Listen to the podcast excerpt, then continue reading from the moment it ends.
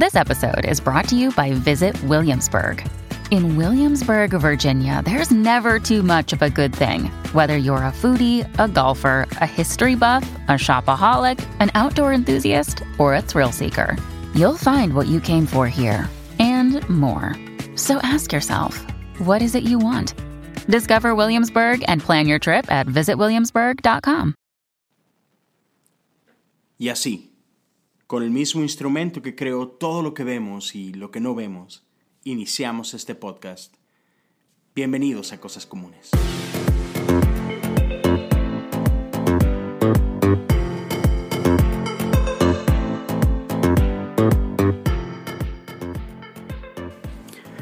Hola, bienvenidos al episodio 2 del podcast Cosas Comunes.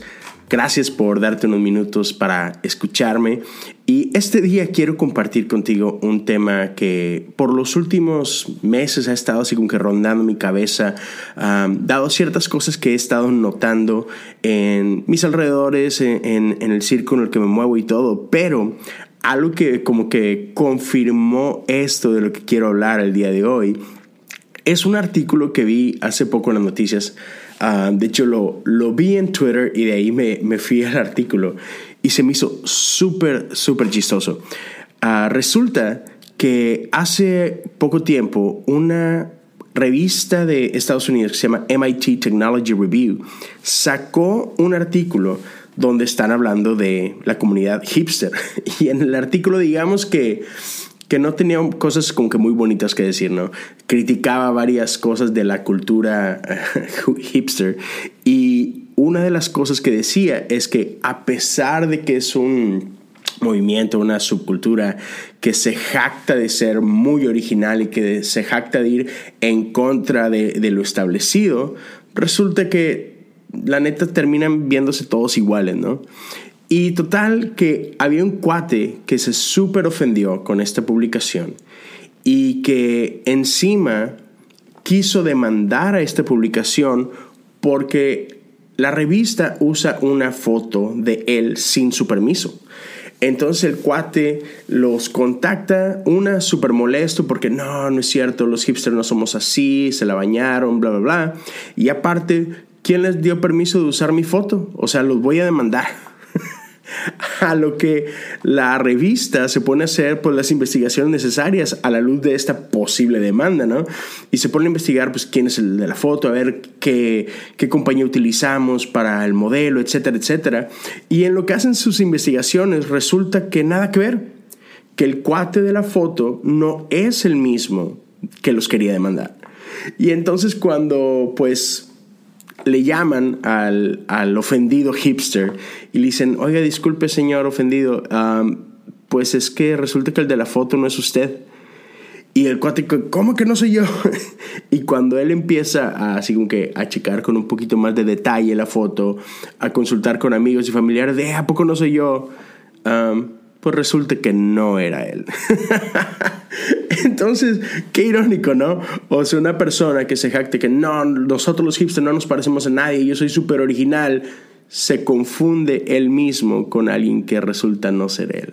¡Wow! ¡Qué loco, ¿no? ¡Qué mundo! Y bueno, de esto que quiero hablar el día de hoy es precisamente de la obsesión que percibo uh, que tenemos como cultura de ser originales. Y creo que esto aplica en muchos sentidos de, de nuestra vida, ¿no? no solo en nuestra apariencia, yo obvio no me quiero enfocar en eso para nada, uh, pero sí mucho nuestra ideología, en las cosas que pensamos, en las cosas que compartimos, como que todo el mundo tenemos esta súper obsesión de querer sobresalir del resto y decir, no, es que lo que yo tengo que decir es súper original y es diferente y mira, yo tengo una voz fresca y un mensaje fresco, etcétera, ¿no? Y quiero hablar un poquito de eso, ¿no? Y mira, déjame dar unos pequeños pasos hacia atrás y empezar reconociendo de que sí, los humanos somos creativos. Eso es indudable. Y todo esto viene desde Génesis, ¿no? Y, lo podemos ver ahí, como en el inicio Dios creó todas las cosas. Y cuando llega Génesis a la parte donde habla de, de la creación de nosotros, del hombre, dice que Dios se dijo a sí mismo, hagamos al hombre a nuestra imagen conforme a nuestra semejanza. Y eso está chidísimo, ¿no? Y, y cuando Dios dice esta declaración, obviamente no se refiere de que vamos a hacerlo a nuestra imagen hablando de una cuestión física, ¿no? No es como que, ah, Dios es así como que peludito como yo, o medio llenito, o barboncito, o sea, nada que ver. Dios no está hablando de unos aspectos físicos. Entonces, ¿a qué se refiere cuando dice que nos hace a su imagen y a su semejanza? Y bueno, Dios tiene ciertas características, ¿no? Y hay unas características que son muy propias de Él, ¿no? Omnisciencia, omnipresencia, omnipotencia, o sea, Dios todo lo sabe, está en todas partes y Dios todo lo puede, ¿no? Ah, y esas son características propias de Dios, que no comparte con nadie. Sin embargo, hay otras características que compartimos con Dios, ¿no? Por ejemplo, la Biblia dice que Dios es amor y por tanto nosotros podemos y sabemos amar. Dios es justo y porque Él es justo y nosotros fuimos creados a esa imagen y semejanza, es que nosotros amamos la justicia. Digo, al menos en términos muy generales, ¿no? Tendemos a, incluso ofendernos cuando vemos injusticia. ¿Por qué? Porque resonamos con esa característica de Dios. Y un ejemplo más es precisamente que Dios es creativo, Dios es creador, por tanto nosotros somos creativos. Por tanto, tenemos esta capacidad de no solamente soñar cosas, sino traerlas a existencia. Está padrísimo, ¿no? Incluso me encanta una cosa más que Jesiah Hansen ah, comparte en su podcast Armadillo y paréntesis, si no has escuchado este podcast, por favor ve y búscalo, Armadillo por Jesiah Hansen, te va a encantar. Cierro paréntesis. Total, Jesiah en el episodio 1 de su podcast habla y toca este tema de cómo incluso nosotros, porque somos creados a imagen de Dios, tenemos la capacidad de hablar. Si bien en general en, en la creación muchos diferentes seres tienen la capacidad de comunicarse, animales, incluso plantas y cosas por el estilo, existe la capacidad de comunicación incluso a niveles uh, moleculares, celulares, etc. solamente nosotros tenemos esta capacidad de lenguaje y eso es porque somos creados a imagen de Dios. Y la Biblia dice que Dios creó todas las cosas con su voz, al declarar cosas, ¿no? Entonces, eso se me hizo súper chido. Pero bueno, una vez dejando eso de lado, de que sí somos creativos, quiero otra vez clavarme en este rollo de esta obsesión de que queremos ser originales. Y algo que yo quiero dejarte es que para mí, más importante que tratar de ser originales, es que es importante que seamos auténticos. Y mira, quiero compartir bien rapidito tres diferentes pasajes bíblicos que, en los que Jesús me, me deja algo que, que en el tiempo en que vivimos me parece súper importante. Número uno está en Juan 7, 16. Y dice esto. Así que Jesús les dijo, mi mensaje no es mío, sino que proviene de Dios quien me envió. Chido, ¿no? Muy bien. Número dos, Juan 8, 25, 26. ¿Y quién eres? Preguntaron. Jesús contestó, el que siempre dije que era. ¿O por qué hablo con ustedes? Tengo mucho para decir acerca de ustedes y mucho para condenar, pero no lo haré pues digo solo lo que oí del que me envió y él es totalmente veraz. Oh, ese, ese se me hizo increíble. Tengo mucho para decir acerca de ustedes y mucho para condenar, pero no lo haré. ¿Te imaginas eso? O sea, yo creo que Jesús no tenía ni idea de lo que es Twitter, ¿verdad? O sea, de eso vive Twitter. Tengo algo que decir, lo voy a decir, punto. No me importa si te interesa. o sea, está bien bañado ese rollo. Pero bueno, uh, número 3. Juan 12, 49, 50. Yo no hablo con autoridad propia.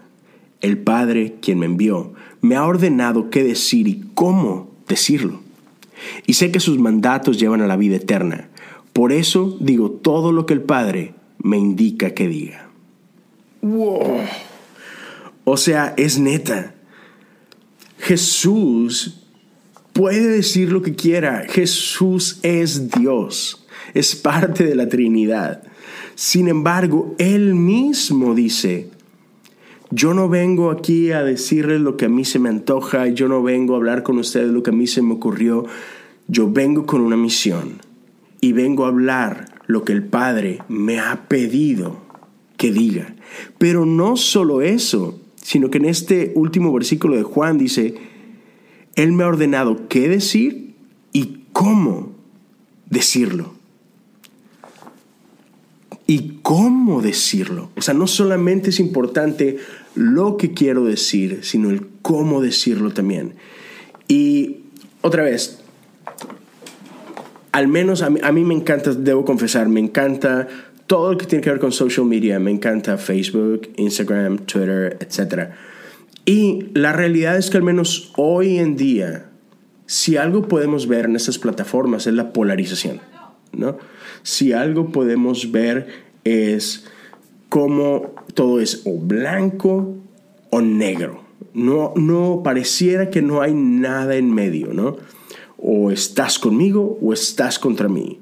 O soy derecha o soy izquierda. Y la, la cosa es que eh, está muy claro que es bien difícil tener conversaciones con los demás. Especialmente si estas conversaciones tienen que ser con alguien que opina diferente a mí tendemos a caer rápidamente en insultos, en juicios, en, simplemente pensar que la otra persona, si no piensa como yo, es un tonto. ¿Sí? Y eso la verdad se me hace bastante triste. Y bueno, yo vivo en Estados Unidos y pasa bastante, sobre todo en, temas de política. y es todo el mundo hoy habla de eso, ¿no? Todos los, incluso los late night shows hablan de Trump y obviamente o todos están a favor o todos están en contra. Y todo el mundo sataniza un lado o sataniza el otro y pareciera que no podemos sentarnos y decir, oye, ¿no habrá algo así como que en el medio donde podamos acordar? Y lo mismo he visto en México, el país de donde vengo, ¿no?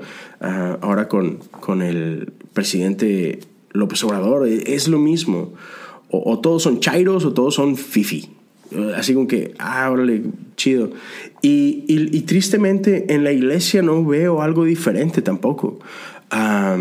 también tendemos mucho a, a polarizar. Ah, o estás a favor o estás en contra y no es que Dios es así, no es que Dios es así y tú no sabes, no, tú no sabes y, y es un peleadero, ¿no? Y, y veo a Jesús y Él no se desvía del mensaje. Él dice, yo vengo a hablar lo que el Padre me ha pedido que hable y aún el cómo. Y me súper llama la atención ese versículo en Juan 8, 25 y 26, donde dice, tengo mucho para decir acerca de ustedes y mucho para condenar, pero no lo haré. ¿Por qué? Porque Jesús vino para reconciliarnos con el Padre, ¿no? Y era más importante, es más importante esa misión que cualquier opinión, ¿no?